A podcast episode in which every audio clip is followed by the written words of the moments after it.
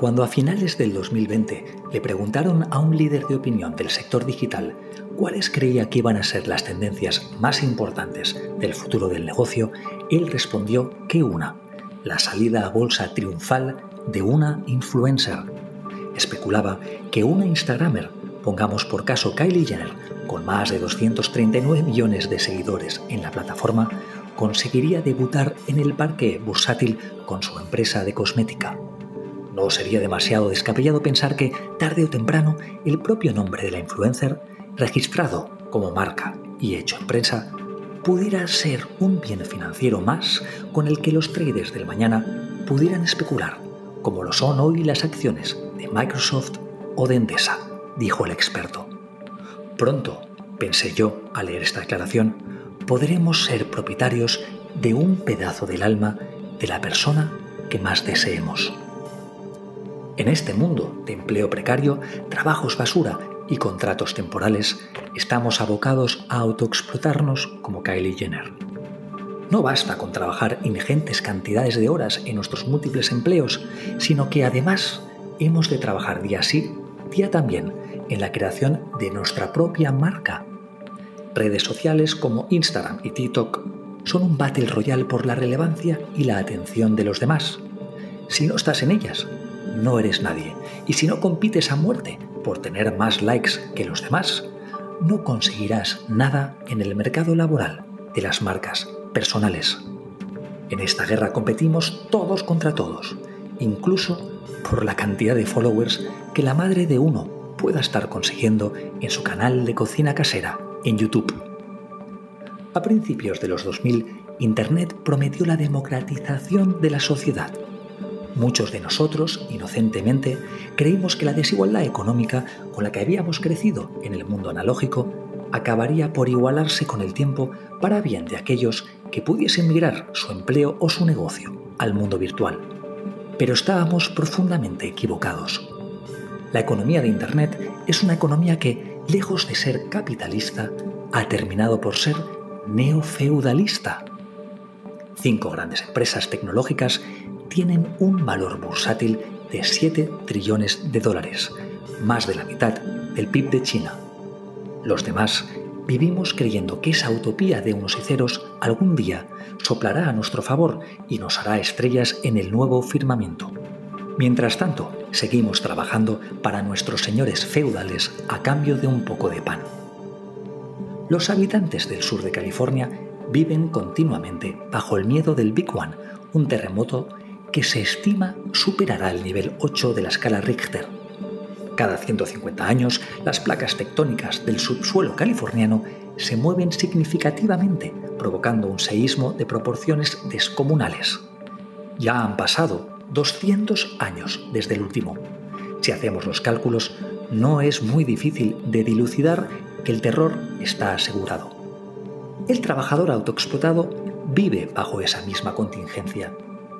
un estado de profunda inquietud ante un futuro que ya no controla ni es capaz de imaginar, como le ocurrió a Sísifo.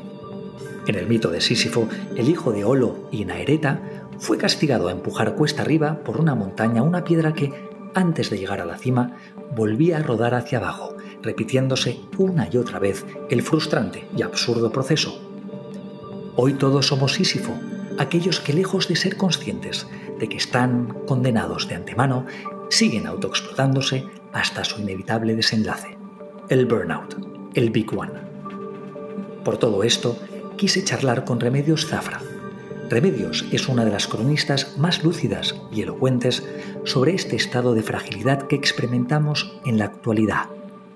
Ella es la autora de obras tan significativas como El entusiasmo y Frágiles, uno de los lanzamientos de no ficción de la temporada quise hablar con ella para profundizar en las causas de este estado de precariedad, pero sobre todo quise saber cuáles son las opciones, si las hay, para aspirar a vivir una vida digna y buena. Y esto es salir del grupo, un espacio crítico en el que tener conversaciones en profundidad y sin complejos sobre todas aquellas preguntas que nos hacemos en el presente y que determinarán nuestro futuro. Bienvenidos.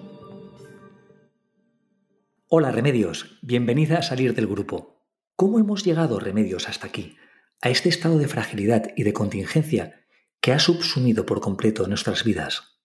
Allí donde miremos siempre hay esa preocupación por,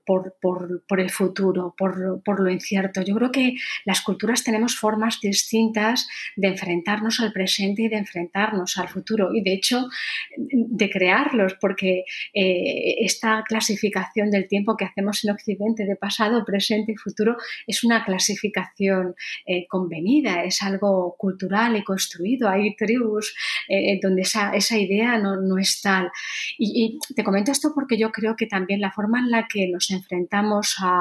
eh, al futuro y en la que en, este, en esta época en concreto yo creo que vivimos en una suerte de presente presentificado. Esta es una expresión que utiliza Paula Sibilia y que a mí me gusta mucho porque es una, un refuerzo. Yo hablaba mucho de presente continuo, de, de mirar el aquí y ahora, el está pasando en este momento, porque los medios que se han normalizado en nuestra vida cotidiana y en nuestro trabajo eh, tienden a, esa, a, primar, a, primar la importancia del importancia de la hora. Y creo que eh, esa palabra curiosa que tú, con la que tú comenzabas, contingencia, a mí se me, se me reiteraba eh, eh, en una terna de, términos que yo repetía mucho en los últimos años. Yo repetía mucho, hablaba mucho de precariedad a raíz de mi ensayo anterior, el entusiasmo. Hablaba mucho de ansiedad, casi por propia vivencia, por lo que estaba viendo en personas cercanas y, y reconocía que contingencia era, era otra palabra de época que nos permitía em, eh, eh, operar como punto de entrada a los tiempos que vivimos. a mí ese tipo de palabras me interesan porque, porque permiten porque permiten entender la complejidad del mundo desde una, palabra que lo, que lo, describe casi como, como instantánea. de hecho, yo comienzo el libro eh, Frágiles con una cita de Lauren Berland que, que, que quiero recordar que dice algo así como los nuevos lenguajes afectivos de la economía global contemporánea son lenguajes de la ansiedad, la contingencia y la precariedad, ocupando el espacio que antes tenían la movilidad ascendente, la, meritocracia y el, sacrificio. Y, creo que esas tres, eh, eh, esos tres nodos eh, permiten entender una forma de, vivir el mundo donde somos eh, conscientes cada vez, cada vez, más y sobre todo en el tiempo más reciente de la, de la fragilidad y de la contingencia de las vidas y, de los cuerpos. Y esa conciencia de la fragilidad creo que a muchas personas les moviliza a no perder el tiempo y, a veces les hace caer rendidos en la rutina hipnótica del hacer, del trabajo, de, justamente estar en, eso que hoy demanda la maquinaria productiva pero, pero también otras muchas, y, es en gran medida lo que yo reivindico en Frágiles, esa conciencia de contingencia y de fragilidad en las, en las vidas, nos lleva a pensar en lo que tiene sentido, en que si, si, si vivimos, si nuestras vidas son, son contingentes. O, había una frase muy bonita en, en, Amanece que no es poco, que decía algo así como Señor, usted es necesario, los demás somos contingentes. No sé si recuerdas. Esa, eh, consideración de,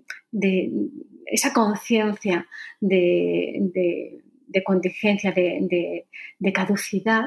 puede también eh, ser un impulso para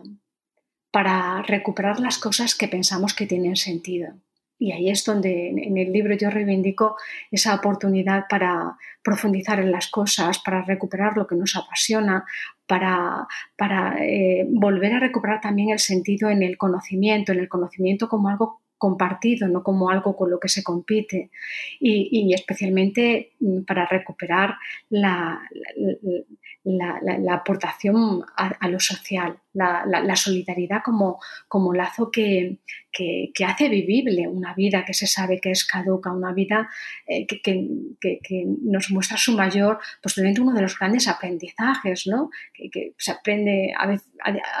en distintos momentos de la vida, ¿no? el, el aprendizaje que viene de la enfermedad enfermedad y que viene de la muerte. Eso es, es, es, rotundo, ¿no? Y, no tiene que ver con, esas vidas que se van, eh, que, en una partida de videojuegos se van recuperando y que, que hacen ver que, ese personaje que está ahí nunca muere. No, pues los,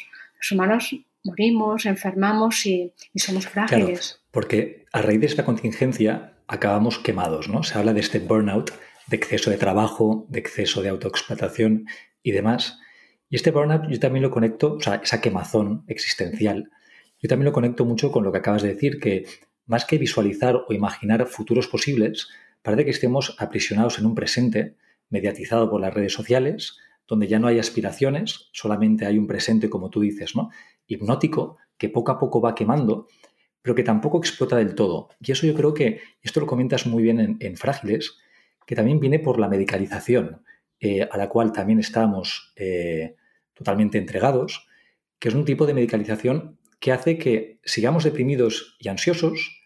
pero que no acabemos con la crisis nerviosa. Eso tiene una cosa positiva y una cosa negativa. ¿no? Por un lado, la positiva es que evidentemente no vas a más, pero a veces en la vida quizás hay que ir a más para poder parar definitivamente al menos un tiempo. ¿Qué, sensación tienes en esta relación entre medicalización, burnout, eh, crisis nerviosa?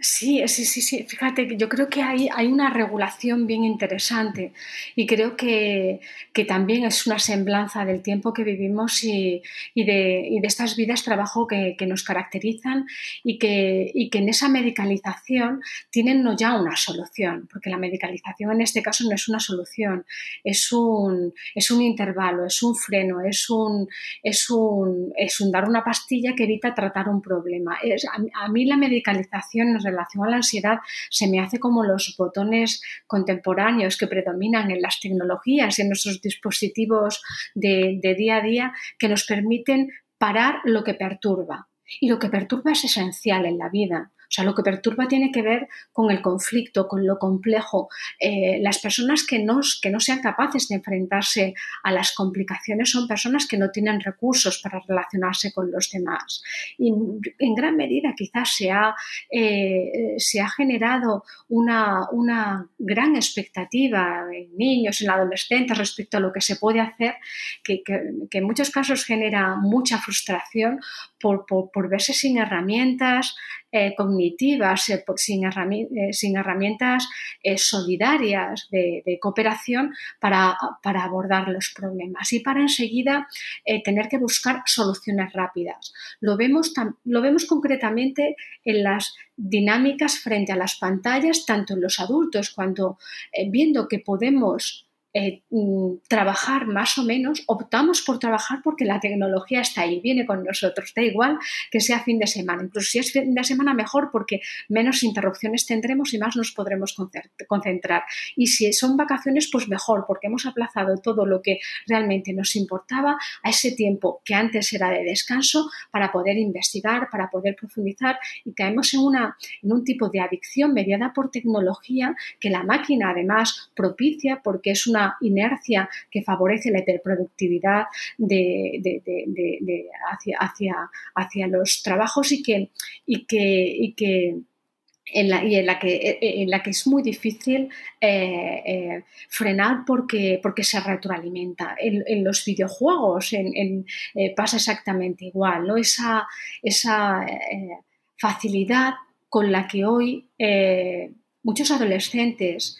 a los que criticamos hipócritamente en los mismos hogares, ¿no? Estáis todo el día con los videojuegos, ellos al menos se socializan muchos de esos videojuegos, ¿no? Y sin darnos cuenta de que hoy en día la tecnología genera un tipo de desigualdad que yo creo que ya no tiene tanto que ver con tener o no tener acceso a la tecnología, porque prácticamente todas las personas tienen acceso a la tecnología, sino con tener o no control eh, del tiempo eh, que, usamos o control de nuestro propio tiempo en el uso tecnológico, de forma que vemos que hasta eh, leí hace poco un estudio en el que se hablaba de cómo las familias con menos recursos son las familias cuyos hijos y adolescentes pasan más tiempo enganchados. Ese, ese enganche a, la pantalla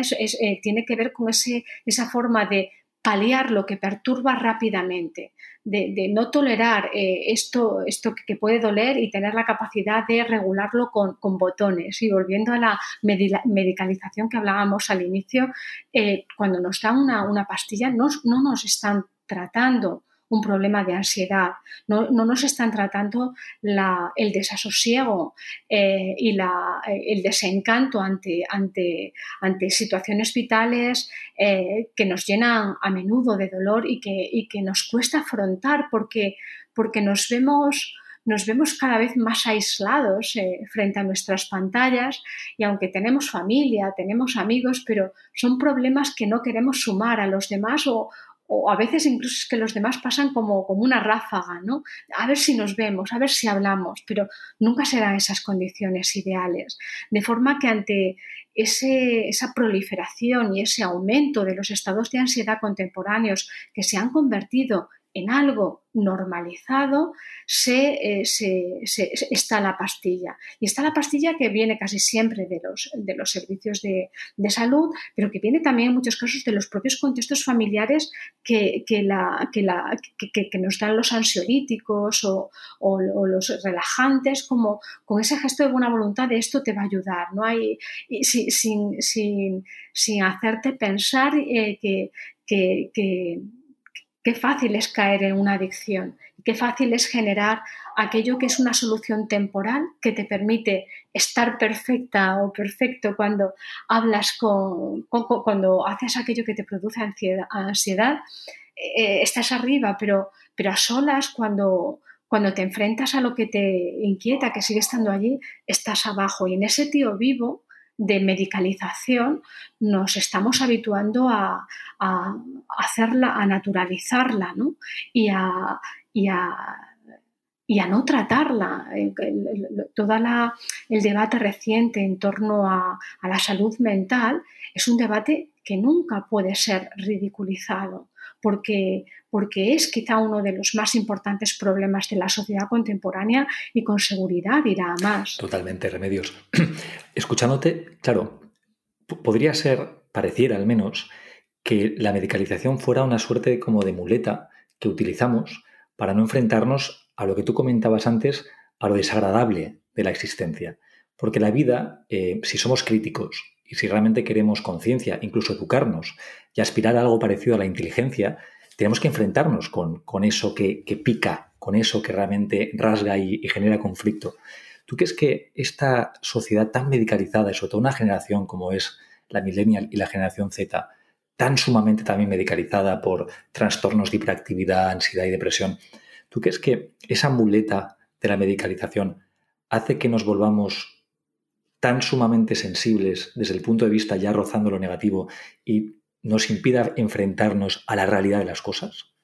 Eh, se, habla en Estados Unidos y en todos lados, ¿no? De una generación débil, de una generación snowflake, se llama, ¿no? Los de derechas, los republicanos, eh, hablan de los de izquierda como una generación demasiado sensible, hipersensible. Creo que por un lado está muy bien, porque esta hiperconciencia es fundamental, sobre todo la hiperconciencia de saber que no solamente somos blancos y hombres, sino que hay muchas más voces dentro de la sociedad. Pero esta incapacidad de enfrentarnos al conflicto, em, ¿tú crees que viene, tú que la raíz viene por ahí?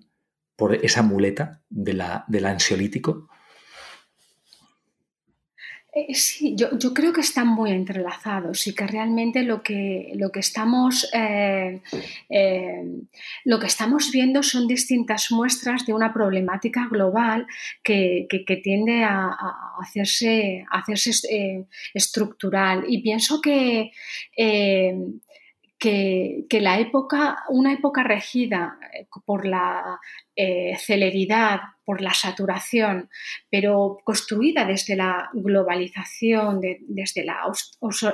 la, primacía de la obsolescencia programada, todas las, digamos, las señas de identidad de la época contemporánea parecieran poner en el centro un sistema capitalista que tiende a mercantilizarlo prácticamente todo, aunque lo disfrace de, de bellos envoltorios de amabilidad y de estamos pensando en lo mejor para vosotros, tiende a ofrecer ofrecernos producto envasado para todo lo que perturba. Y claro,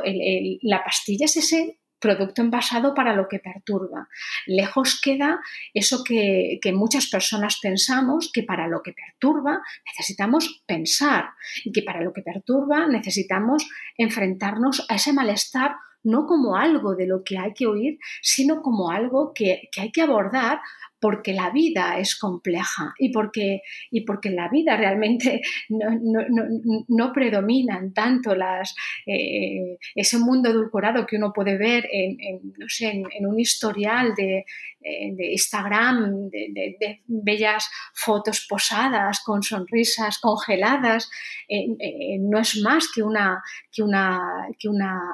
creación impostada, ¿no? que, donde ficciones tan interesantes como Black Mirror desvelaban eh, eh, de una manera, eh, yo creo que, muy inteligente, lo que muchos imaginamos. Y, pienso, retomando lo que, lo que tú comentabas, de esta, esta generación millennial, creo que... Ah, tú has hablado más del contexto estadounidense y que a mí me parece, algunas amigas que tengo allí me dicen que lo que está aconteciendo allí es el futuro, o sea, que ellos viven en nuestro futuro y que vayamos preparándonos para, para lo que puede ser. Y a mí quizás una de las cosas que más me, inquietan, porque eh, con, lo, críticos que somos en, el contexto español, con, todo lo nuestro, nunca hemos sido capaces de, valorar el, valiosísimo corazón de servicios públicos que hemos sido capaces de crear en las últimas décadas, especialmente educación pública, sanidad pública, servicios de atención a personas eh, dependientes, servicios de, de cuidados, todo lo, todo ese, tesoro está cada vez más puesto en, cuestión y puesto en crisis por estas derivas que tienden a, mercantilizar eh, todo, aquello que, eh, todo aquello que es público y a poner el, papel de, lo que se puede rentabilizar por encima de todo lo demás. Y te comento esto porque, porque pensando en el contexto español, eh, creo que esa, esa ansiedad eh, que, es también muy, está muy presente en los jóvenes eh, eh, de, esa, de la generación millennial, nace también de, yo creo, de, una concatenación de de, eventos que, han tenido lugar en las últimas décadas y donde la educación yo creo que tiene que asumir también gran parte de responsabilidad por lo siguiente. Em, en la educación hasta hace muy poco se reiteraba y todavía se sigue haciendo, pero yo creo que ya somos más conscientes, se reiteraba que las personas que hacían las cosas con esfuerzo, que estudiaban, lo lograrían era una, versión más social de esa idea capitalista de si tú quieres, tú puedes. En este caso, si te esfuerzas, si te sacrificas, si estudias, eh, conseguirás no solo buenas notas, sino que, después podrás seguir estudiando y podrás trabajar. Y les hemos engañado. Les hemos eh, engañado descaradísimamente, porque, eh, porque quienes han estudiado en estos últimos tiempos no necesariamente han, han podido enlazar eh, estudios, formación con emancipación laboral. Se han encontrado que esas expectativas que se han ido inflando en muchos adolescentes, y es algo que yo comento en el libro cuando hablo de la nobleza del adolescente, y de esa nobleza del niño que se convierte en adolescente y que quiere creer que, que las cosas que, el, mundo puede ser mejor y que quiere creer ese niño que viene en patera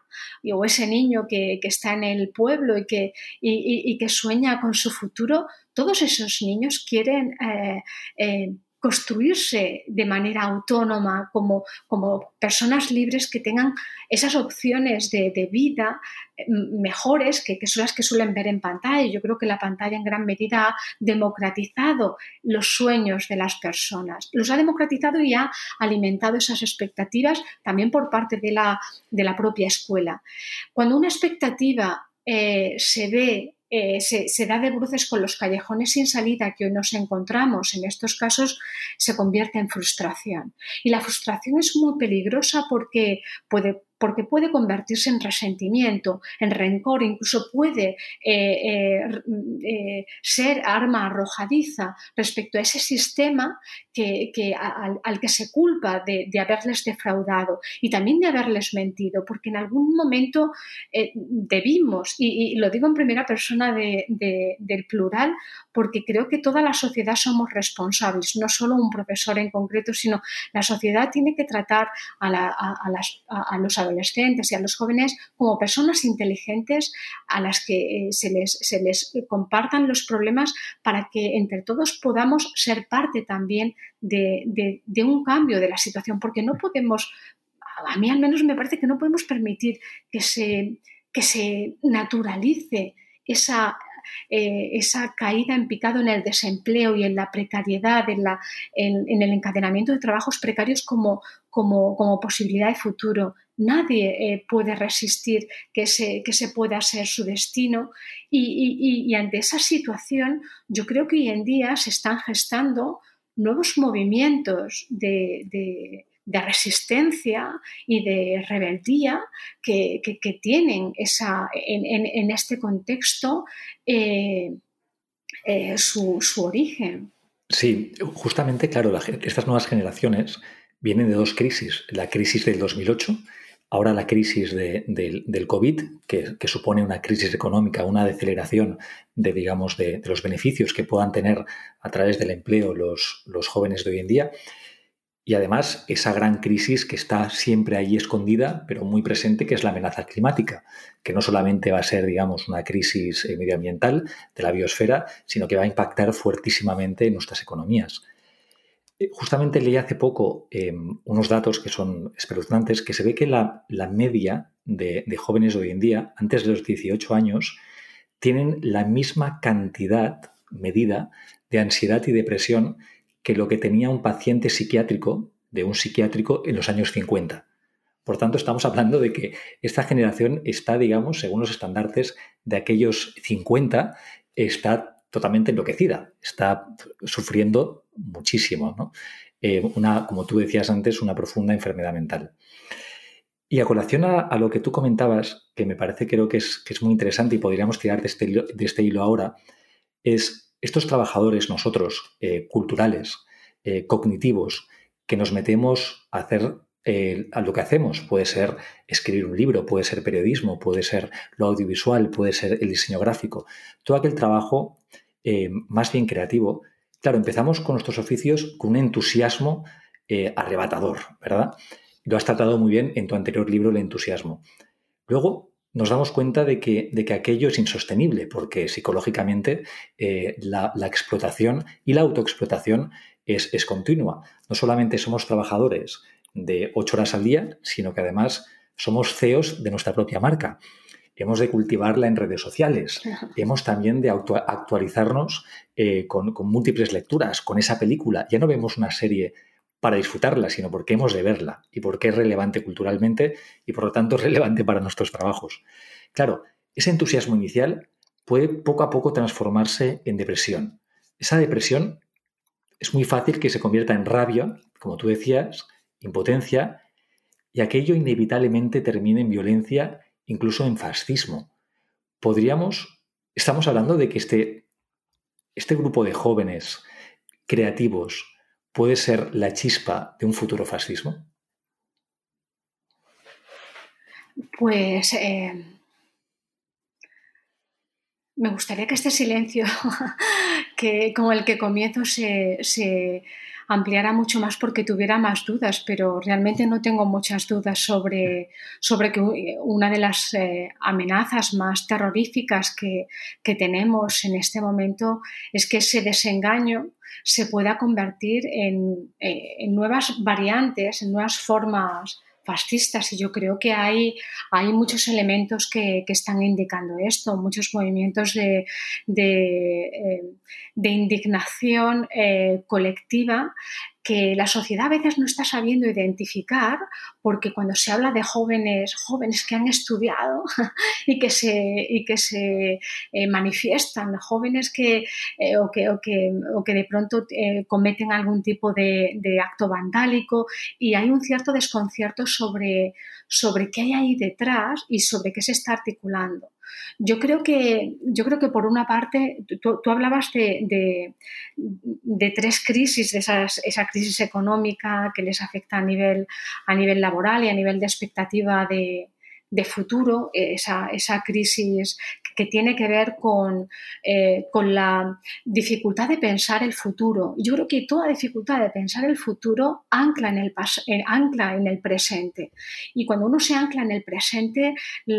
es, es, un, es, un, bucle, es, muy difícil, eh, es muy difícil vivir ahí. Por, por eso el futuro es un grandísimo invento humano, porque nos permite proyectarnos y nos permite mejorarnos. Y cuando cuando esa, esa esperanza de, de, que el futuro es algo cambiable, modificable, que podemos, en lo que podemos intervenir, cuando eso se hace oscuro, realmente la, la, la, situación llega, llega, a ser insostenible. Si, esa, si ese estrato, digamos, de crisis económica se une a la crisis de la pandemia, en la que de pronto hemos descubierto la fragilidad de los cuerpos, en la que hemos estigmatizado además a los jóvenes como, como si fueran siempre los responsables de, de, de, los, de los contagios, sin, sin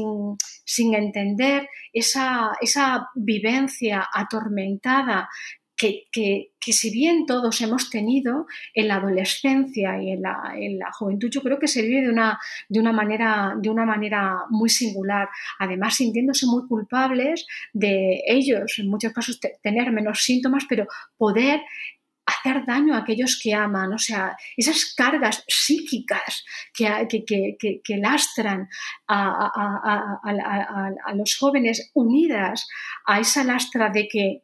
el planeta, además, eh, el planeta que se supone que, vivirán y disfrutarán ellos más que quienes tenemos más años, es un planeta que está en caída en picado, eh, dibuja un panorama tan negativo que, que, cuesta, eh, eh, que cuesta afrontarlo. Y por eso yo creo que eh, a mí me parece que, que cuando la intensidad de, de, del daño social eh, es, mucha, hay veces que, dependiendo de esa intensidad,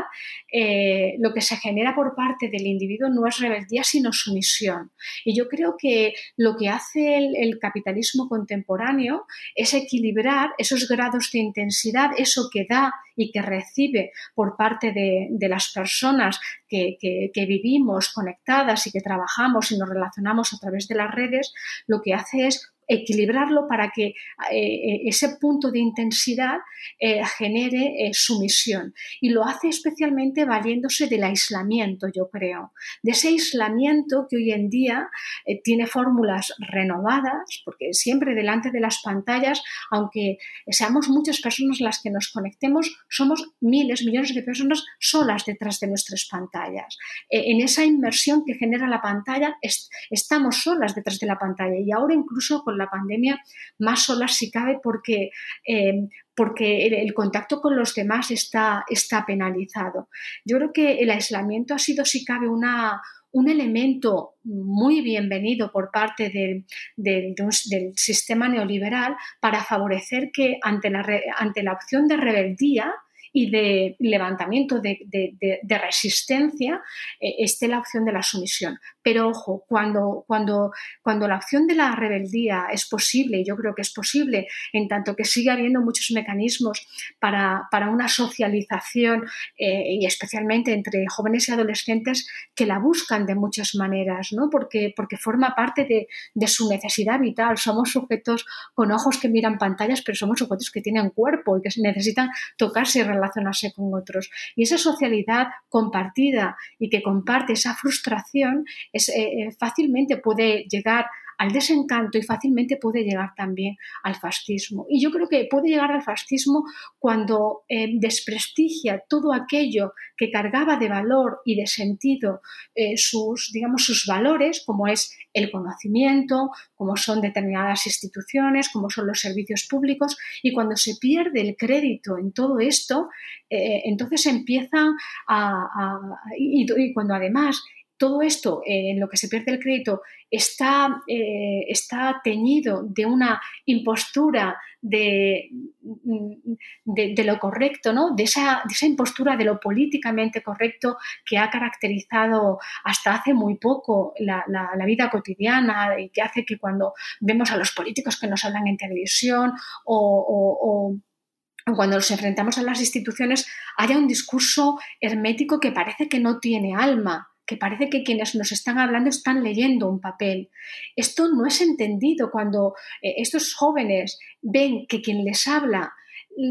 eh, da igual lo que les digan. Yo creo que casi que no, no atienden a lo que les digan, atienden a que se, se lo están diciendo con una pasión, con una contundencia, con una, ah, eh, con, una de una forma tan contrastada a esa impostura que hoy caracteriza la, vida de las instituciones, que, caen rendidos eh, porque necesitan creer que caen rendidos porque necesitan eh, agarrarse a, determinados, a determinados lemas, a, agarrarse a, algo que, que, pueda volver a abrirles una, una esperanza por, eh, por, otras vías. Yo creo que esto eh, está, está gestándose y que hay, que hay digamos, un contexto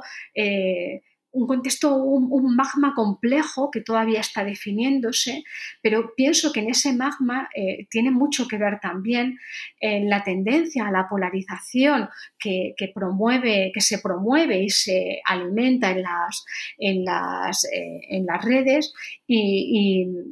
creo que también puede tener que ver cuestiones como, por ejemplo, no sé si tú has observado, a mí me parece algo muy llamativo, eh, la forma en la que en, las redes también se están creando figuras de opinión a través de los youtubers y de los eh, twitchers. Eh, a, mí, me parece una, cuestión inquietante ver cómo incluso desde una perspectiva feminista, adolescentes, chicas, tienden a orientarse a a modelos de exhibición del sujeto convertido en producto muy, estetizados, especialmente en redes como Instagram, en redes como TikTok,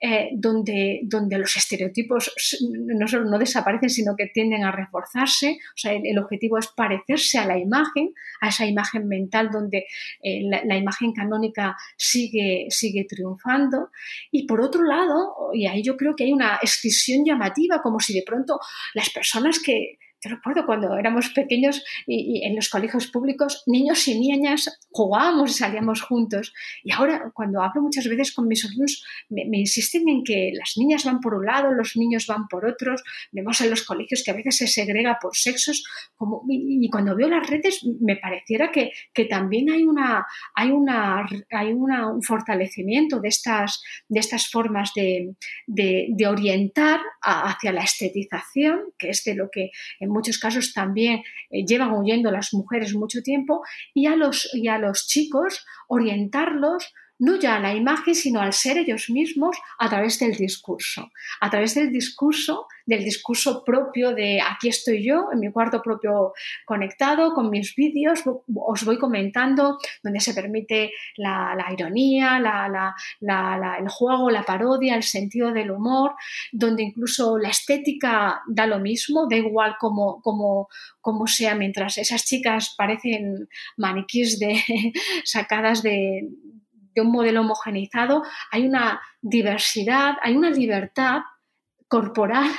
en esos chicos y, que se centran más en, no ya en la imagen, sino en el discurso. Y aquí es donde quiero parar, aquí, es donde quería, quería, digamos, eh, detenerme para observar. Porque ¿acaso no es llamativo que los, que los nuevos líderes de opinión especialmente entre los jóvenes y los adolescentes, se parezcan tanto, o sea, se parezcan tanto y vengan justamente de estos contextos, o sea, esos youtubers que, son capaces de congregar a millones de personas para cuestiones relacionadas normalmente con los videojuegos, con la tecnología. Ojo, ojo, pero, pero, pero la política está también eh, eh, eh, muy presente, cada vez más presente y todos seguramente hemos presenciado cómo eh, esa forma en la que, en la que se admira a, aquel que tiene esa fama y es seguido por muchos, eh, da esa gran, esa gran responsabilidad que es el gran poder de movilizar, y el gran poder también de... y esa fama no deja de, ser al final del día una máscara. Hay un, hay un vídeo que me, que, me, que me, encanta, por lo inquietante que, me resulta, que creo que define muy bien estos tiempos pandémicos, que es aquel vídeo de aquella streamer, creo que era una Twitcher, que está dando una clase como de, de fitness y justamente detrás se ven las tanquetas eh, llevando a cabo un golpe de Estado en, en Birmania. Entonces, estamos realmente viviendo esto ahora mismo, ¿no? Por un lado, estamos viviendo esa especie como de, de realidad psicótica en Twitch, en YouTube, en, redes sociales, en TikTok. ¿Cómo puede ser que una red social eh, que se dedica al baile, a la música, haya nacido durante la pandemia eh, o haya explotado durante la pandemia? Son ejemplos totalmente contradictorios, psicóticos, que al final lo que hacen es enmascarar una realidad muy oscura detrás, que es ese eh, golpe de Estado en Birmania, de las tanquetas entrando para, digamos, em, em, coger el poder. ¿no? Hay una película que aunque a mí personalmente no me guste demasiado, pero creo que también es muy simbólica de lo que estoy diciendo, es el Joker. Esta, esta película donde ves a un personaje que para mí define muy bien lo que significa ser joven hoy en día, que no deja de ser la imagen del payaso. El payaso tiene esa máscara, una máscara de felicidad, de agradabilidad, de diversión, pero debajo hay un tipo infinitamente triste, eh, potencialmente suicida y muy belicoso. Y se ve al final del Joker cómo el tipo este, que era el, que hacía reír, se convierte en una especie de adalid de una revolución, diríamos que fascista al final de la película. ¿no? Em, ya hemos hablado ¿no? de, digamos, de los porqués de, esta situación y tú propones algo que a mí me gusta mucho y que me inspira muchísimo en, tu libro Frágiles, que precisamente lo que propones es sacarte la máscara. Y hay un momento que que leyendo tu libro a mí me emocionó personalmente, que es que tú te la sacas, te la sacas y cuentas tus problemas mm. que, tuviste, físicos, eh, algunos psicológicos con ansiedad, a través de, las fantásticas páginas de, esa lectura. Y, me parece muy valiente. Pareciera que es un acto de fragilidad contraproducente, pero quizás la solución radica en eso, en quitarte la máscara en no pretender que eres guay en Instagram, no pretender que tu vida sea un musical en TikTok, sino enfrentarte al problema y sencillamente sacar la pus, sacar, digamos, eh, toda esa tristeza y esa, ese conflicto con el mundo actual. Explícame cómo fue el, proceso. Eh, ¿Te costó mucho ese hablar de fragilidad a través de tu propia fragilidad? Sí, eh, ¿Cómo te agradezco que, mires ese lugar? Porque normalmente cuando hablamos de ensayos tendemos a pensar o algunas personas piensan que, el cuerpo no viene adjunto, ¿no? No, recuerdo si era Cenar quien hablaba, no me acuerdo qué que, poeta hablaba de que, que se imagina uno, a, los científicos y a los ensayistas sin cuerpo, ¿no? Siempre eh, con, como algo neutro y si son mujeres, en todo caso, el cuerpo, la, imagen del cuerpo suele preceder el, hecho de, una actividad, pero en el ensayo la, subjetividad durante un tiempo y en algunos contextos académicos ha estado mal vista y, a mí siempre me ha encantado, me ha encantado y la he defendido porque creo que eh, mi escritura es una escritura política y es una escritura también feminista. Incluso en los libros en los que no me centro en feminismo, como este, en el que aparece de una manera muy transversal, me parece que... Eh, que el discurso tiene que, ir hilado de una manera coherente con el modo de decir o con los modos de decir. Por eso para mí es muy importante planificar, pensar y experimentar con modos. en el entusiasmo construía un personaje llamado Sibila que tenía algo, de, algo propio, en este caso ah, eh, yo, yo, en Frágiles necesitaba eh, deshacerme de la máscara de impostura, de la máscara cotidiana, para mostrar esa, esa vulnerabilidad y esa, y esa fragilidad. Eh, y además lo, lo, lo, lo, planteo como, como gesto político y, y, si te has aunque el, el, capítulo donde desarrollo especialmente esta idea está en la segunda mitad, está digamos arropado, eh, no es casual que esté arropado por, por los demás porque, porque esconde, ahí está la parte valiosa, no es como cuando escondemos lo que más nos, importa en, las capas más, más, profundas de nuestra intimidad, porque nos importa y no queremos que le hagan daño. Eh, y, está justamente ahí, pero, pero palpita, late, y de hecho es tan importante como para dar título al, nombre, porque realmente aquí es donde yo encuentro una verdadera propuesta, una propuesta que frente al que eh, eh, frente a otro enseña el arma o la voz más alta, o la imposición o, el gesto fascista, eh, aquí se hace justo lo contrario. Aquí lo que se enseña es, es lo que a mí me hace vulnerable. O sea, doy un poder a la persona que, me está leyendo, que me está viendo, eh, porque, le, porque le comparto algo que a mí me duele. Y en este caso tiene que ver con una enfermedad degenerativa y con una merma de, los sentidos, con un, empezar a, dejar de ver eh, y a dejar de oír, que en mi caso, ah, em, que en mi caso y en el caso de, personas que, tengo cerca, se, cierne como una amenaza y, nos hace eh, enfrentarnos al futuro con esa presión añadida de ostras, el futuro puede ser muchas cosas, pero casi con seguridad, si atendemos a los informes científicos y médicos, va a ser difícil. Pero esto es así, o sea, es así y el conocimiento nos permite eh, enfrentar eh, esa conciencia de, los cuerpos contingentes eh, con, distintas herramientas para, vivir con ello. Fue, un proceso, sí, fue un proceso complejo el, deshacerme de esas máscaras que para mí eran absolutamente agotadoras, porque eh, en la esquizofrenia contemporánea del trabajo creativo, intelectual, tenemos que ser muchas personas al mismo tiempo. Y tenemos el trabajo que nos da el sueldo, que nos obliga a atender a distintas personas y a tener que hacer muchas cosas, eh, los trabajos en los que vamos colaborando y, todo ello va siempre con, con, con, nuestro nombre a cuestas, ¿no? Un nombre que también es vulnerable, porque ese nombre está expuesto, está, está expuesto en el escaparate, todo el mundo puede verlo y puede, ante todo, eh, criticarlo, porque cuando uno está expuesto, lo habitual es pasar por el escaparate y decir, ay, mira,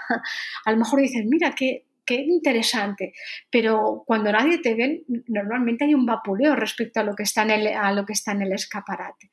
Y, esa, esa, esa, impostura que lleva la máscara, que es lo que nos creamos para, para sobrevivir en el escaparate permanente, eh, nos lleva a ser sujetos desapasionados. Y para mí era, era el sujeto desapasionado es, es, un, eh, es una es una versión del hombre fotocopiado del que hablo en, el, entusiasmo, de ese, eh, de ese, trabajador que ha convertido el entusiasmo fingido en carta de presentación y que se lo apropia para prosperar en la vida. Y en, este caso, la, muestra de esa, la utilización de esa vulnerabilidad es un gesto que incluso puede eh, valerse de estrategias desechadas por la época como la lentitud, como la profundidad y como, y como compartir lo abyecto, compartir lo escatológico de los cuidados y lo, escatológico de sentirnos mm, personas que, que, que, tienen un cuerpo eh, que, sufre. Y eh, en ese, en ese rechazo o en, en, esa utilización de, respuestas desechadas por la época, me parece que puede haber mucha eh, resistencia. Te comentaba antes que frente, yo creo que no, no, hay, una alternativa más diferente a, a, esa dialéctica bélica de, de darnos enfrente y, y, establecer un diálogo donde uno quiere imponerse al otro, que, una, que un consenso, no de dos, sino un consenso donde muchos nos, nos desvestimos de estratos y mostramos lo íntimo que normalmente suele esconder lo que nos hace frágiles. Porque cuando lo hacemos, damos ese poder a los demás y le damos también la responsabilidad de que tienen que cuidarnos, porque nosotros también cuidaremos de, ellos. fíjate, el, otro día, hace, tres o cuatro días, tuve una pequeña crisis de ansiedad en la, salud pública, en la, seguridad social, en, una revisión, porque estaba rodeada de personas mayores eh, de 80 años en la sección de retina y como de, las personas que, nos habían desechado y de los que teníamos enfermedades graves y estábamos mm, horas de retraso en ser atendidos, médicos saturados y, y yo pensaba en la trampa que, la trampa que se pasa desapercibida cuando hablamos de servicios públicos, cuando se, empieza a normalizar que bueno, la seguridad social en, este país funciona, eh, funciona muy bien, pero que es conveniente tener una mutua, un seguro privado y prácticamente casi todas las personas que conocemos lo tienen. Y yo me preguntaba, ah, si, si, si yo dependo de la seguridad social para, para estos problemas, que, que, para tratar estos problemas de cara a seguir teniendo un hilo de visión que me permita seguir enganchada a lo que leo, no ya a través del audio, que quizás sea un futuro, sino también a través de, visión. Si yo dependo de la seguridad social, pero la seguridad social tiende a estar cada vez más mermada, no contratan personal, vemos cómo se desmorona y vemos que, no estamos siendo capaces de, tirar de ella. y, y preguntamos perdón, y preguntamos a, una mutua, por ejemplo, para, para, ver si, podemos también contratar un seguro privado y nos dicen, muy bien, sí, pero eh, en los temas que, usted, en los que usted está enferma, ah, en los ojos, en los oídos, no podemos darle servicio de forma que, quedas totalmente excluido. O no, se trata ya ni siquiera de dinero, como en el caso de las personas mayores, sino que eh, las personas que tienen, que tienen esas fragilidades que solo se pueden resolver confiando en la investigación científica, en una seguridad social pública, en una sanidad pública, en una solidaridad pública, eh, esa multitud de personas eh, que a veces se olvidan cuando hablamos de, del,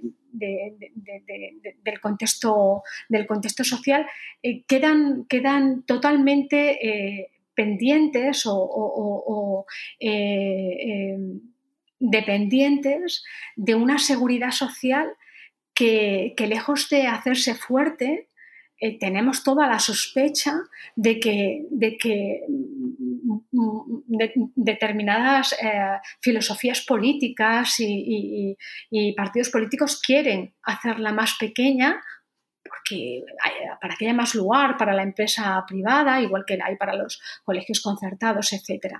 En ese tipo de, prácticas normalizadas que, hemos dado por habituales, eh, las fragilidades crecen, los vulnerables se hacen más vulnerables y la desigualdad aumenta. Por eso solamente yo creo que a través de la alianza entre eh, eh, que, mediante esa visibilización honesta de, la fragilidad eh, de, la intimidad que nos permite mostrarnos incluso en lo que no nos deja en buen lugar o especialmente en lo que no nos deja en buen lugar y en las contradicciones que tenemos, podemos crear lazos de empatía que, nos, que nos, permitan eh, articular esa solidaridad. Y, realmente es un ejemplo que, también tomo del feminismo porque yo creo que el feminismo eh, como, como, referencia nace también de eso que siendo íntimo resultaba opresivo, pero estaba educado en que no se debía compartir y que en el momento en el que se comparte entendemos que no solamente nos pasaba a unas pocas personas, sino que les pasa a muchas personas. Precisamente esta cultura neoliberal lo que ha hecho durante al menos 40 años es invisibilizar esa fragilidad, intentar por todos los medios educar a gente fuerte, a gente triunfadora, a gente de éxito, y todo aquello que quedara en la cuneta era, era denostado, era totalmente invisibilizado, ¿verdad? Creo que lo que tú propones es el acto de, resistencia quizás más, más potente que, he escuchado, eh, porque significa romper totalmente con los velos de esa ficción de fortaleza, porque realmente somos frágiles, número uno. Dos, vivimos en una biosfera frágil que hemos eh, explotado hasta el punto de que ya es irreversible el daño que le hemos hecho. Yo, por ejemplo, hablando ya de, mi tema personal, yo por, exceso de trabajo y también por no dormir, por, te lo puedes imaginar, ¿no? por esa autoexplotación, por conseguir objetivos, em, yo llegué a, tener una enfermedad autoinmune, que es una enfermedad de inflamación intestinal, y a mí precisamente lo que me ha ayudado a entender es algo que tú asomabas antes, que es que yo no pretendo curarme ya de esta enfermedad, pretendo vivir con dignidad a través de esta enfermedad, pretendo vivir pero no curarme, porque también creo que esa obsesión con la curación, con la resolución total, ¿no? incluso con la felicidad, de lo cual muy lúcidamente hablas en, tu libro, creo que también es muy negativa, ¿verdad? Em, ¿Hay algo en ese optimismo, en esa felicidad, en esas ganas de una solución que lo cure todo? ¿No, ¿no crees que hay algo que aprisiona? ¿Hay algo que es cruel? Em, que tiene que ver en el fondo con un proyecto neoliberal que en el fondo ha sido una película de ciencia ficción y que no se basaba en la realidad de las cosas, de que, como tú dices, los cuerpos son frágiles, em, las cosas no tienen por qué ir a mejor, o qué es el concepto de mejor. ¿Qué opinas? Sí, eh, es, muy interesante además que pongas en conversación esa, esta realidad en la que vivimos con esas ficciones que forman parte del imaginario que nos nutre y con el que estamos tan, eh, tan, tan, entremezclados que, cada vez más se nos, se nos hacen parte de lo que somos y yo creo que en el futuro incluso llegarán a, entremezclarse, a, entremezclarse aún más. Pero en relación a, justo esto que, comentas, esa, eh, esa forma de construir un modelo de felicidad y a construir también un modelo de éxito basado en, la fortaleza, en, basado en, perfiles, en estereotipos, que son los que orientan los modelos a ser eh, de las personas y que, que, empiezan desde que somos muy niños eh, con, juguetes, con imaginarios, con, con lo que vemos a nuestro alrededor, pero cada vez más con lo que vemos también a través de la pantalla y que en esa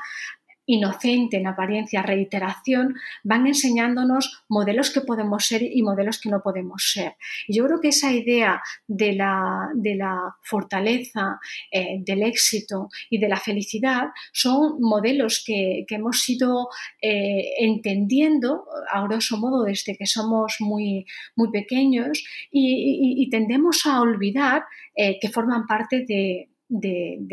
que son creaciones culturales y que son, en el caso de la felicidad, que no solamente es una creación cultural y humana, sino que forma parte de un consenso, de un consenso por el que un grupo social entiende que determinadas cosas mayoritariamente, casi bajo una fórmula utilitarista, mayoritariamente son, eh, muy son positivas o, pueden ser buenas para, la mayoría. Pero ahí yo siempre que pienso en esos, en esos modelos de, éxito, de triunfo y de, y de vinculados también a la felicidad, recuerdo a, a Simone de Beauvoir que decía algo así como, eh, como que cabía sospechar de, eh, de, aquellos modelos que se, se dicen felices eh, cuando se declara, cabe sospechar de los, de los modelos de, felicidad que se han declarado previamente, previamente felices, ¿no? Eh, eh, porque resulta eh, muy fácil el, aceptar que, que, en una vida hay que caminar hacia determinada forma de, felicidad cuando, cuando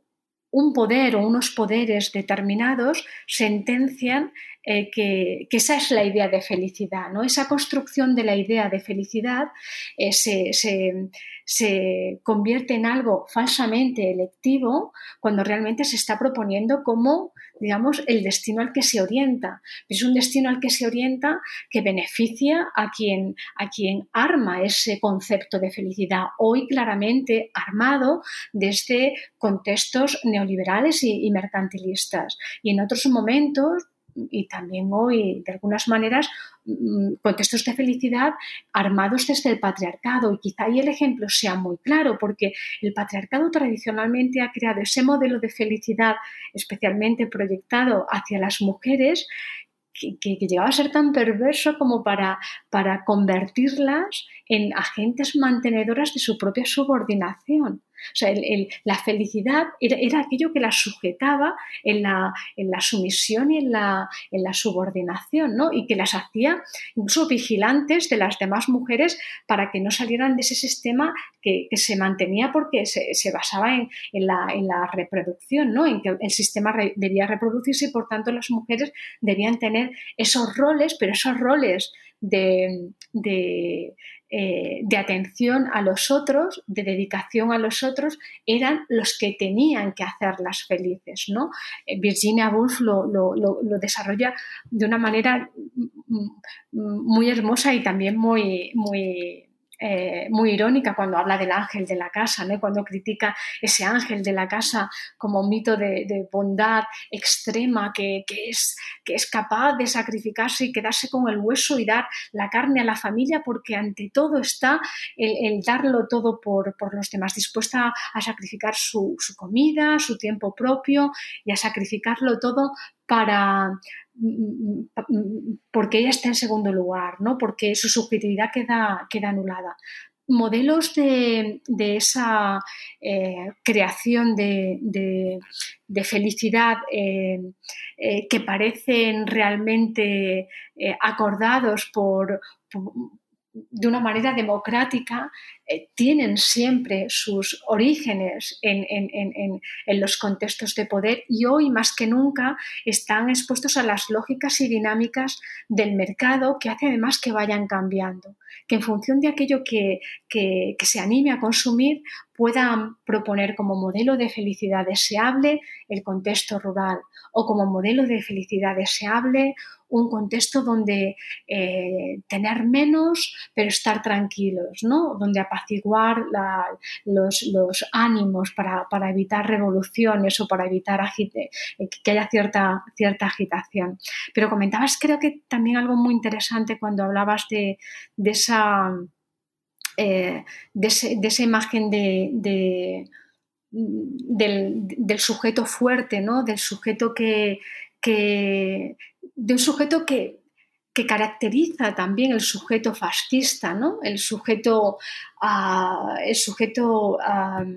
eh, que se considera por encima de los demás ¿no? y, que, y, que, que, habla de, logros, de guerras, de triunfos. Y yo creo que si de él extraemos ese lenguaje eh, normalmente bélico, cabe también contraponerlo a ese otro lenguaje que yo creo que interesa para, un mundo sostenible y un mundo vivible y un mundo más solidario. Frente al lenguaje bélico de acabar con ello, tú ahora comentabas en relación a la enfermedad que hay veces que no se puede eh, curar una enfermedad o que no se puede terminar esa idea de que algo, de que se puede terminar con algo que con, un virus determinado o con una enfermedad determinada es algo que, que en función de los tiempos puede que no sea, que, no sea viable a corto o a, medio plazo o a largo plazo. Con lo cual, el aprendizaje que supone convivir, convivir con lo que perturba, mm, eh, eh, eh, es clave y de esto yo creo que saben mucho las personas que cuidan. Los cuidadores, quienes cuidan, saben que es más que, que, atender a las personas, a quienes están en la UCI, tiene más que ver con, convivir con lo que perturba con, eh, y, con ese cuidado cotidiano que con, que con algo que, que, fuera mágico y que de pronto salvara, ¿no? Porque normalmente las soluciones no tienen esa, eh, esa cosa que yo tengo una sobrina que, le gusta, eh, que todavía crea ese tipo de cuentos en los que de pronto pasa algo y, todo está resuelto, ¿no? Esa, esa forma de, entender de una, de una, mm. manera muy sencilla que las cosas se pueden resolver, eh, cuando de pronto se descubre que, para que eso cambie se necesita investigación, se necesita solidaridad, se necesitan cuidados, atención. esa es la cultura de la paciencia y esa es la cultura del pensamiento, del hacer con sentido, justamente de todo aquello que, que, va, que, que, no conlleva no, prisa. remedios. El pensamiento siempre va sin prisa, ¿no? Disculpa que te interrumpa. Eh, no será remedios que estar continuamente rodeados de ficciones, de series, de películas, em, durante mucho, mucho, mucho tiempo, hasta el punto de que, como decías tú antes, ¿no? Ya no diferenciamos entre ficción y realidad. ¿No crees que el formato de la ficción, de la película, de la serie, que es un formato que tiene un comienzo, un desarrollo y un desenlace, es algo que nos ha contaminado lo suficiente, nos ha viralizado el intelecto hasta el punto de creer que la vida también es así, que tiene un comienzo, un desarrollo, un desenlace, cuando al final, eh, según la física teórica y según la termodinámica, nada se crea y nada se, destruye, todo es un continuum, ¿verdad? Em,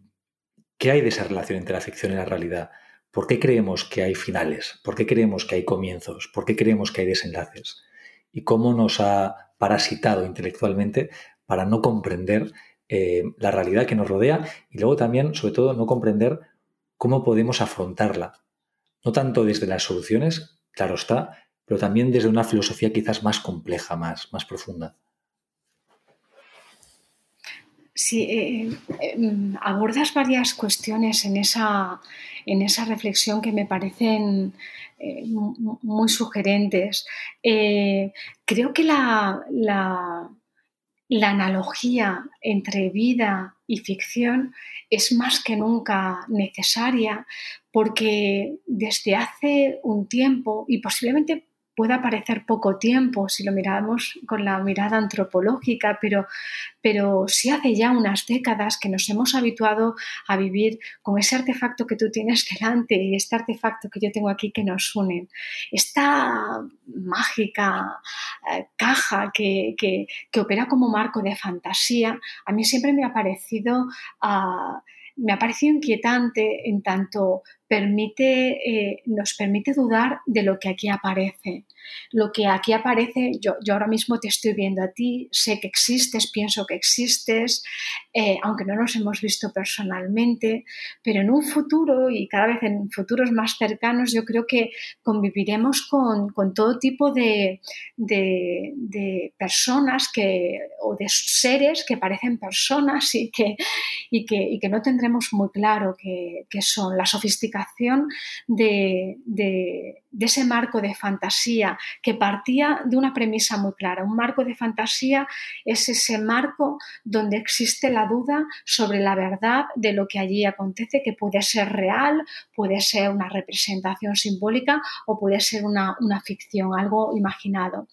Esa erosión de fronteras que, tiene, que ha acontecido con Internet, en los distintos dispositivos que utilizamos, pero esos distintos dispositivos están ya conectados y en tanto conectados y cada vez son más sofisticados, permiten distintas experiencias de, de,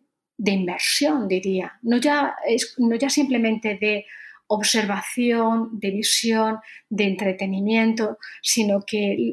los grados de, inversión son cada vez mayores. Y, en cierta forma, yo creo que hasta la pandemia puede decirnos algo al respecto, porque ha sido un, curioso experimento eh, sobre, sobre cómo las personas aisladas en sus casas han vivido sin transición en, estos marcos de fantasía. Y hemos pasado desde los ordenadores que nos permiten trabajar a las televisiones con las que nos entreteníamos viendo determinadas series o, con las que trabajábamos e investigábamos viendo las series con las que teníamos que trabajar y de ahí pasamos al sueño, a ese otro lugar donde si soñamos con lo que vivimos y lo que vivimos acontece cada, vez más en las pantallas, cabe pensar que, nuestros sueños estén cada vez más influenciados también por estos mundos enmarcados. Eso, eh, en mi caso y en Frágiles, ha sido también algo que conscientemente he querido, he querido dejar huella, incluyendo varios sueños. Porque, porque esos sueños que son reales, de hecho, el primer, el, cuando, cuando comienzo hablando de las 500 sábanas al inicio o en, algunos otros momentos del libro, narro sueños reales que tienen que ver con, con, mi vida en, las pantallas. Incluso a raíz de esa reflexión que tú compartías, eh, me parecía necesario retomar un personaje del que yo hablé en un libro que se llama Despacio, es un personaje que se llama La que está peor, que, es un experimento y que permite pensar hasta qué punto mm, puede afectar el, pasar la frontera de, persona a personaje y hasta qué punto convertirse en un personaje como puede ser ese, ese personaje llamado la que está peor, que es una antiheroína, ¿no? Así como, como los, en, las redes sociales nos enseñan vidas que, donde todos son éxitos, cuerpos fantásticos, etc. En este caso la que está peor es un personaje a la que todo le va mal y que necesita que los demás la vean para, que los demás eh, regulen su preocupación y sientan que están un poquito mejor que ella y que por tanto eh, mantenga el, equilibrio, el equilibrio social. Este personaje eh, es un personaje que está trabajando porque es actriz. Pero pasa que, cuando lleva muchos meses, años trabajando, y, su trabajo le llega a afectar, todas aquellas mm, penalidades eh, que, ella, eh, que escenificaba se vuelven reales. Sus enfermedades mentales ya no, son, ya no son las que representaba, sino que realmente necesita todo tipo de medicación para sobrevivir en ese trabajo que tiene que representar y, y llega un momento en el que, en el que, en el que hay una un, encaje entre persona y personaje. Esto que es una clara parodia de, las formas en las que hoy nos construimos eh, con, la ficción, creo que apuntan a escenarios que se irán haciendo eh, más complejos y que nos, que nos harán dudar de, las... Eh, tanto de las relaciones y de los interlocutores que tenemos en la pantalla como de nuestro papel. Yo creo que, ahí hay un asunto importante porque nuestro papel en esas, en esas ficciones ah, puede llegar a, provocarnos eh, eh, el, conflicto de, hasta qué punto eh, lo que estoy haciendo afecta solamente a esta ficción o esta ficción forma parte de, algo, de algo mayor. Creo que en el fondo hay, en tanto, en tanto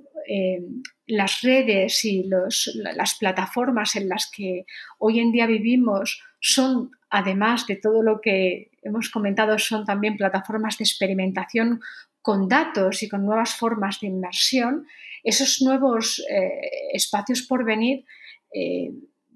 tienen mucho de inquietante, tienen mucho de, experiencia también interesante para, ver cómo podremos relacionarnos, pero, pero sí, tiene mucho de inquietante porque, claro, si poco a poco nos estamos convirtiendo en nuestros avatares, que sobre todo son avatares que son expuestos en redes sociales, el formato de la red social, sea cual sea, Facebook, eh, Instagram, también YouTube, eh, Twitter, son formatos de contenido, son vehículos de mensajes que al final son muy limitantes porque permiten, digamos, un mensaje muy simple, por no decir rayano con, lo estúpido, eh, y una respuesta por parte de la comunidad binaria, ¿no? O me gusta no me gusta. Esa, esa polarización ya no es tanto porque la sociedad esté polarizada, sino porque el formato mismo de las redes sociales, el medio, se convierte en mensaje. Em, son formatos que de alguna forma u otra impulsan ese tipo de, de, polarización, de violencia y demás. ¿no? Claro, si nos estamos convirtiendo, estamos dando el paso y convirtiéndonos en ese ser de ficción, y sobre todo es un ser de ficción regulado y mediatizado por redes sociales que al final incentivan una identidad muy concreta, muy limitada, ¿cómo se rompe esa burbuja? ¿Es saliendo de Internet? ¿Es construyendo un nuevo Internet? Por ejemplo, eh, Bifo, el filósofo que también ha pasado por, por, el podcast, él propone que el, cognitariado, el, trabajador creativo, el trabajador que está conectado por Internet, cree una especie de proto-red social, eh, una plataforma donde al final se redefina lo que significa la sociedad en Internet. Que no dependa del capital, que no dependa de la publicidad, que no dependa, sino crear la creación de un espacio eh, social que implique la complejidad, la profundidad en el mensaje, eh, una, una, conexión del tú a tú, no de unos sobre otros, ¿verdad? Una economía, digamos, mucho más, más democrática y no este feudalismo económico que es Internet, que al final son cinco que dominan y el resto vivimos todos eh, de migajas, ¿no? Con ese anzuelo de que sí, algún día llegará ese dinero, pero no llega. ¿Tú confías en que es la tecnología la solución o crees que es tan sencillo como desconectar? Ah, sí, eh, desconectar y tomar la pastilla siempre tienen esa, esa eh, sensación de que rápidamente nos pueden, nos pueden calmar, ¿verdad? Y como esa ansiedad está, pareciera que, pareciera que desconectar es una solución. Yo he diferenciado cuando, muchas veces cuando, cuando tenía clases y hablaba con los estudiantes, solía diferenciar entre lo importante que, diferenciar entre desconectar para apagar y para no pensar eh, respecto a desconectar para, para, para, pensar. O sea, quien, quien va cerrando todo aquello que le genera tensión porque es incapaz de, resistir el disentimiento, las diferentes opiniones y, prefiere apagar y pasar a otra pantalla. frente a, quien, a quien desconecta, a quien apaga para, eh, para enfrentarse al, al, espacio-tiempo vacío. Esto que, yo denomino espacio-tiempo vacío y que de muchas maneras también he, trabajado en, mi obra, a mí me parece algo, algo esencial, porque creo que eh, que, hoy en día hemos perdido los tiempos de tránsito entre las pantallas y prácticamente entre las actividades que, desarrollamos. Ya casi no hay tiempos de espera. Cuando estamos en una consulta nos ponemos con la pantalla y, queremos entretenernos antes que esperar. Es como que nos perturba y nos inquieta eh, estar sin hacer nada. Nos inquieta estar aburridos, cuando el aburrimiento, cuando ese tiempo, eh, eh, espacio vacío, es lo que siempre eh, ha permitido la introspección, el ensimismamiento, la reflexión, la creatividad, la experimentación, porque si no tendemos a a repetir, a repetir lo que ya se ha hecho con, nuevos disfraces, que es la característica, yo creo, de la industria creativa eh, contemporánea, que no para de, eh, lanzar eh, proyectos con la palabra creatividad, creatividad, creatividad, como si solamente la pronunciación ya, ya llevara ese, ese, sentido y esa originalidad implícitos, pero sin embargo se, apoya más en los cambios de en, los, eh, en, los, cambios de apariencia. Yo creo que esos tiempos de desconexión eh, son esenciales y, no creo que... Eh, y, considero que, que forman parte también de algo que estamos aprendiendo pese a que la tendencia por parte de muchas personas que salen muy saturadas de estas vidas trabajo en las que andamos es romper radicalmente con la tecnología, incluso buscar trabajos manuales que no tengan que ver con esta necesidad de actualización constante, pese a que esa oscilación se da en muchas personas,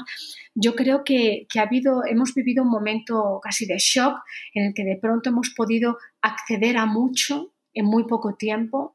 eh, a mucho que además no era tanto información o conocimiento, sino a mucho ruido,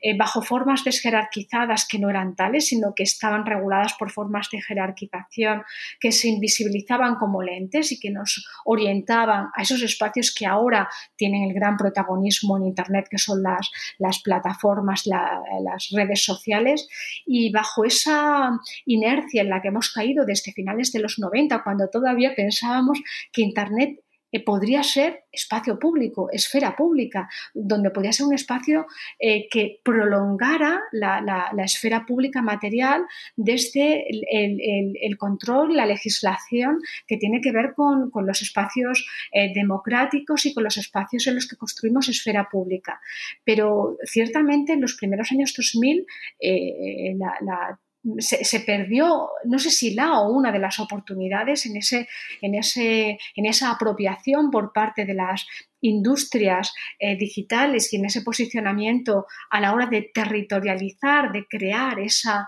esa industria, ni mucho menos neutral, esa industria con apariencia de plaza pública, pero, pero como tú sugerías antes, sesgada y claramente condicionada bajo lógicas algorítmicas que, no permiten elección. No hay elección cuando las opciones son dos, sí o no. O sea, elegir no, no, puede ser reducido a, una visión dual de, las cosas, porque realmente eso eh, eh, te, introduce en una cadena,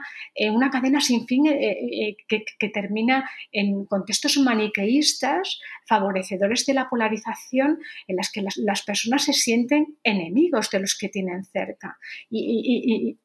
hay una clara responsabilidad eh, eh, algorítmica en esto y, en, esas derivas y una clara responsabilidad de la falta de ética que yo creo que todavía caracteriza gran parte del trabajo de ideación, programación y construcción tecnológica que está en manos de personas de determinados lugares del mundo que además mm, se parecen mucho. Eh, lo de se parecen mucho, yo a veces lo, digo entre sonrisas porque creo que, es mucho más rico cuando, cuando vemos que, el mundo está creado por gente diversa, por personas de distintas edades, de distintas culturas, de distintos géneros, eh, pero cuando, cuando vemos que chicos muy jóvenes que han convertido afición en trabajo son los que, los que hoy en día gestionan y con, digamos, algunos ramalazos de, asesoría ética, que, yo creo que, es eso, es simplemente un ramalazo. Esto, esto no es suficiente para cambiar las cosas. Y me preguntabas por la visión, por la, propuesta de BIFO, a mí me parece uno de los caminos que, que debiéramos poder desarrollar porque supone primero un posicionamiento, un posicionamiento individual de, eh, ante ese shock que hemos vivido con las tecnologías, eh, entenderlo como una fase de, aprendizaje y en ese aprendizaje empezar a tomar conciencia de que esa inmersión que, busca por parte de las industrias que eh, busca ser adictiva porque está pensada para que pasemos mucho tiempo delante y logran ese cometido, eh, utilizar nuestras capacidades para, para controlar, para controlar esos tiempos y para controlar nuestros accesos a, la red. Y ahí yo creo que, tenemos ese poder de hacerlo y que muchas personas estamos aprendiendo y estamos aprendiendo también a poner tiempos, a no conectarnos eh, cuando, cuando, queremos concentrarnos o queremos jugar o cuando queremos pasear, a, entender que, el descanso no, no es solo una parte del trabajo, sino que eh, la vida está llena de otras muchas cosas donde el trabajo debe estar supeditado a la vida y no a la inversa. Y, bajo, yo creo que estos, estos impulsos, el aprovechar también esa oportunidad que sugiere BIFO de, ser capaces de crear una plataforma que es recordando las formas en las que nos, organizábamos en los años 90 para desde una cierta contracultura o cultura crítica eh, eh, animarnos a definir eh, cosas que son importantes para, para, ese espacio online, para ese espacio internet que está y que, que queremos hacer. A, mí me parece que toda apuesta por, por dialogar, debatir, tomar la palabra y, generar, eh, eh, generar ideas para, ese espacio social es, es, valiosa. Porque es cierto que, abusamos quizá un poco de, la lectura crítica y que necesitamos lecturas propositivas. Y esta me parece que, que puede Propones estar algo muy, muy radical, Remedios, porque em, con este parón del mundo tras el confinamiento y la pandemia, de golpe ha habido como una carrera casi armamentística de ideas, ¿verdad? Han salido muchos filósofos, politólogos, sociólogos a la palestra diciendo la suya, ¿no? Esta es la solución, esta otra. Cambio climático, eh, desigualdad económica. Parece que estemos rodeados ahora mismo de planes de futuro, cosa que es muy interesante porque nos permiten imaginar, pero tú propones, ya colación de, de algo que has dicho antes y que me gustaría retomar, tú propones algo aún mucho más radical, que es si el objetivo último es la felicidad, tú propones resignificar esa felicidad, resignificar el lenguaje con el cual, digamos, determinamos los objetivos, determinamos qué es una solución, determinamos qué es la salud, determinamos lo que es la solidaridad. Em, parece que en este entorno, donde al final hay objetivos y hay soluciones claras, hay estrategias, tú vas incluso al átomo, al gen, y propones una, resignificación genética de, lo que consideramos que es la buena vida al final del día. Em, ¿No es un poco loco lanzarse al vacío de esa resignificación? Porque me parece muy osado, em, me parece, a mí me parece que es la, la, respuesta, aunque paradójica, es la más plausible, porque al final es lo que decíamos, ¿no? Siempre estamos persiguiendo luces y al final hay que considerar que ¿Es esa la luz que quiero perseguir? Em, estoy siendo muy complejo en, la pregunta, pero em, me, parece, me parece una propuesta radical, me parece una propuesta súper valiente, única, porque pocas veces, en pocas ocasiones se escucha algo así. ¿Cómo, cómo nos enfrentamos ante este reto, digamos, tan, tan profundo? Sí, bueno, realmente, fíjate que yo no tengo conciencia de, de, eh, haber hecho eh, propuestas muy acotadas y, para mí es un descubrimiento cuando, cuando las personas leen eh, frágiles u otros libros, pero concretamente frágiles, cómo, cómo pueden identificar esas propuestas que para mí son eh, son como ladrillos de, todo ese entramado, ¿no? Y creo que, que, en tanto no es una, cuestión que, que, eh, que esté acotada porque, porque está teorizada, sino que es más bien una línea de fuga. Esa línea de fuga yo creo que tiene, como otras líneas de fuga que hay en el libro, tiene el cometido de, de interpelar o, de, una palabra que a mí me gusta mucho, que, es punzar. O sea, en el momento en el que te punza una, una idea, porque piensas que hay algo que te puede desviar de lo siempre igual, que te puede desviar de la monotonía, de la repetición, esa, esa, idea es apropiada y muchas veces es convertida en otra cosa. Pero si realmente tiene, te punza y tiene un, valor para, quien la ha leído, es una idea que puede generar contagio. Y a mí lo que me interesa de este tipo de, propuestas, cuando yo hablo de la, de, la, de la fragilidad como, como base de la solidaridad y de la necesidad de de, resignificar la, buena vida eh, como una necesidad de desmontar esas eh, construcciones de buena vida que otros han hecho y que hemos aceptado y que hemos aceptado durante mucho tiempo y que esa buena vida ha, significado no solamente eh, eh, marcar como deseables lugares que previamente se han presentado como felices, ¿no? que esta era un poco la idea que antes no fui capaz de, concretar y que decía Simón de, eh, de Beauvoir, ¿no? esa, el, enfrentar un, contexto de, eh, de imposición que tú no ves como imposición, sino que ves como es lo que hay, es lo que todo el mundo hace, es lo que yo por tanto quiero sin haberte eh, detenido a eso tan maravilloso que tiene el ser humano que es pensar por sí mismo. Yo no sé si a ti te habrá pasado, pero yo recuerdo como los momentos más eh, intensos de mi vida, los momentos de, descubrimiento y epifanía, cuando de pronto ah, eh, algo que, todos los días habías visto, de pronto lo ves de otra manera. ¿no? y te genera un, extrañamiento porque eh, comienzo quizás así también con, el libro, cuando, cuando hablo de cómo paseando con mi hermana cuando éramos pequeñas, la primera vez que, fuimos a, Córdoba, eh, mi hermana se quedó mirando a, una persona que estaba tirada en la calle, porque en el pueblo no había personas tiradas en la calle. Y mi hermana lo miró y yo cuando vi a mi hermana que se, detenía, yo miré a mi hermana y, no necesité mirar al, mendigo que estaba tirado entre, entre la iglesia y el jardín, porque los ojos de mi hermana eran realmente unos ojos que hablaban de lo que es la, la revelación, el extrañamiento de haber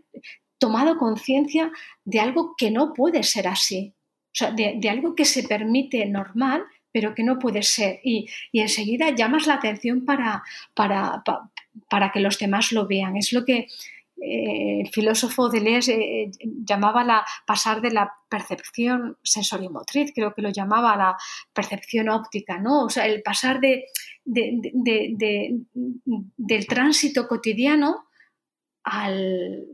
a, unos ojos que han parpadeado y que de pronto descubren el mundo de, otra manera. Y esos momentos yo creo que, son los que verdaderamente nos construyen como humanos porque hablan de, del construirnos subjetivamente, de la, del valor que tiene esa toma de conciencia a la hora de pensar el mundo y a la hora de pensar nuestras decisiones, de compartirlas y de negociarlas, ¿no? Y yo creo que en, esa idea de buena vida, ostras, que menos que, que, que podamos negociarlas, porque, porque, por ejemplo, las personas que para quienes utilizan mucho esa expresión de buena vida, eh, suelen sentenciar a, no sé, a inmigrantes, a feministas, a, como los, los eh, eh, amargados, ¿no? Los amargados, los tristes de la cultura, o como tú comentabas antes, en, Estados Unidos, a, quienes tienen un pensamiento de izquierdas como los, los sensibles, o esa, esa, forma de construir al otro desde, desde esa desde una voz más alta, es algo que, eh, que no debiera ser considerado como, como, como, lo que nos identifica, sino que ahí cabe, cabe, responder con, con, un, con una resignificación, una resignificación que puede ser construirnos de otra manera o bien incluso dar la vuelta a esas formas en las que nos denominan. ¿no? Y eh, cuando hablamos de lo queer, por ejemplo, o de esas amargadas feministas que han convertido eso que parece una sentencia o algo negativo en algo eh, que, permite un, cierto empoderamiento y que permite una, un posicionamiento, yo creo que ahí hay, en, ese sentido hay un, hay una hay algo ah, hay algo que, vale la pena eh, eh, poner en valor. Pero mm, termino ya retomando lo que, lo, que me comentabas de esa... de eso que tú has intuido como, bueno, como, como propuestas y que, bueno, ojalá, ojalá muchas personas también puedan verlo como propuestas porque ese tono propositivo permite ir eh, sembrando eh, ideas para, para el futuro, para, para, la experimentación aunque sea una experimentación especulativa, una experimentación artística, una experimentación dialógica, eh, pero que, nos, que, nos, permitan volver a, ilusionarnos con, un, futuro compartido eh, donde la esperanza no es algo que, que solamente pertenece a uno mismo, sino donde la esperanza se apoya esencialmente en esa, eh, en esa construcción de vínculo colectivo. Durante mucho tiempo parece que, según qué corrientes de pensamiento,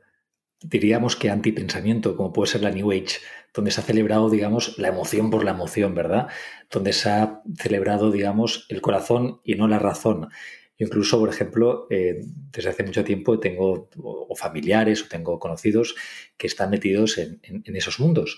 Y, para ellos el pensar, la razón, está, algo, está muy mal visto. Solamente hay que sentir. ¿no? Parece que estamos en esa, en esa sociedad, en la sociedad del sentir y ya está, ¿no? Eh, y no pensar. lo que propones tú precisamente es volver o sencillamente mirar hacia adelante con una necesidad de pensar otra vez, de una razón crítica, ¿verdad? Especulativa, experimental. Y además, ya para dar, digamos, el, el, quiebro final, algo que dices al final de tu libro que a mí me emocionó especialmente,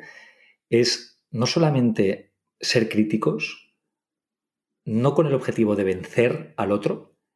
sino aspirar a un cuidado mutuo.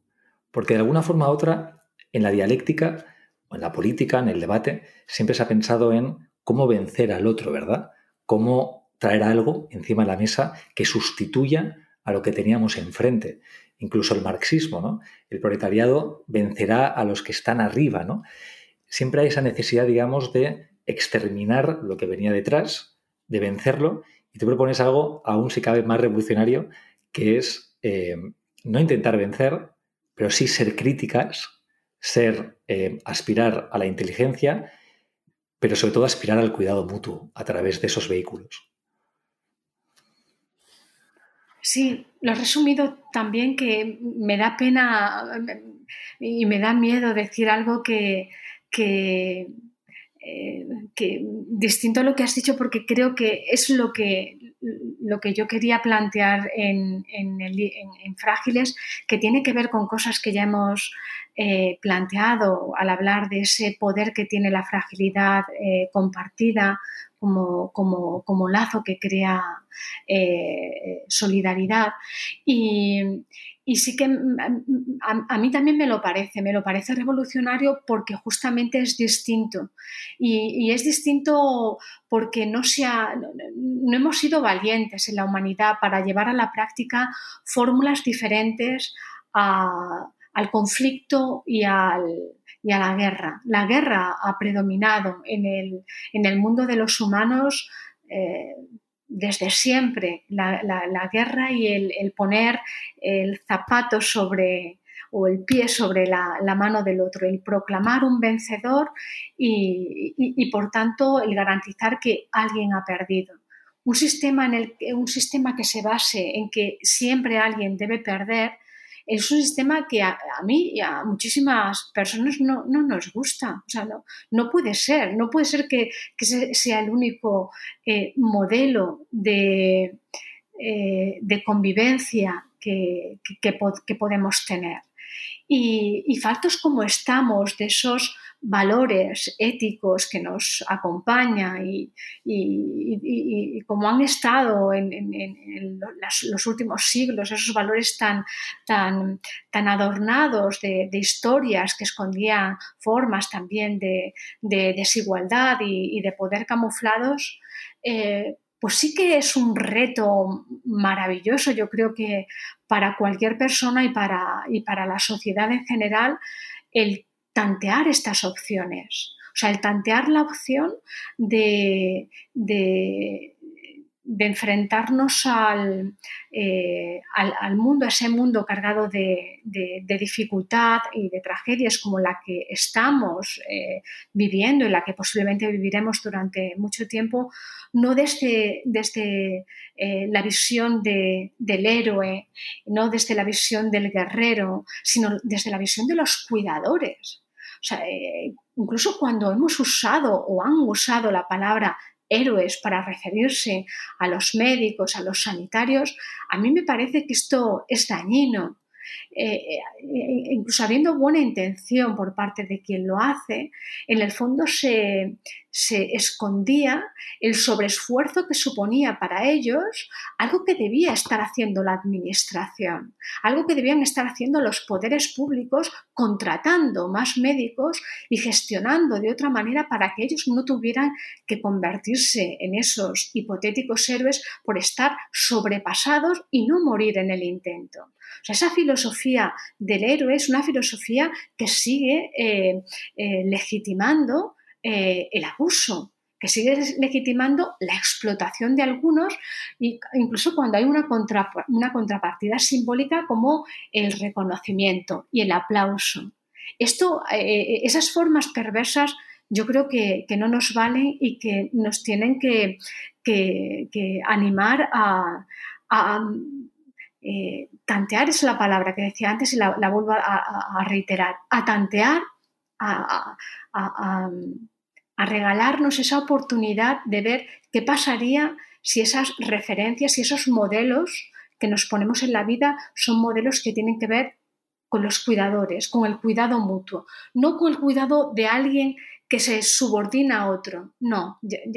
no, puede ser que creemos un mundo en el que unos son cuidados como, como dioses y otros están esclavizados ante ellos. No, el cuidador no, no, puede ser despojado de su subjetividad y el, cuidado mutuo eh, implica horizontalidad y esa es la, digamos, la conexión que necesitamos para, para para especular esa, esa alternativa que yo creo que nos devolvería, eh, al menos en, algún sentido, la, posibilidad de reconstruir el tejido social que está,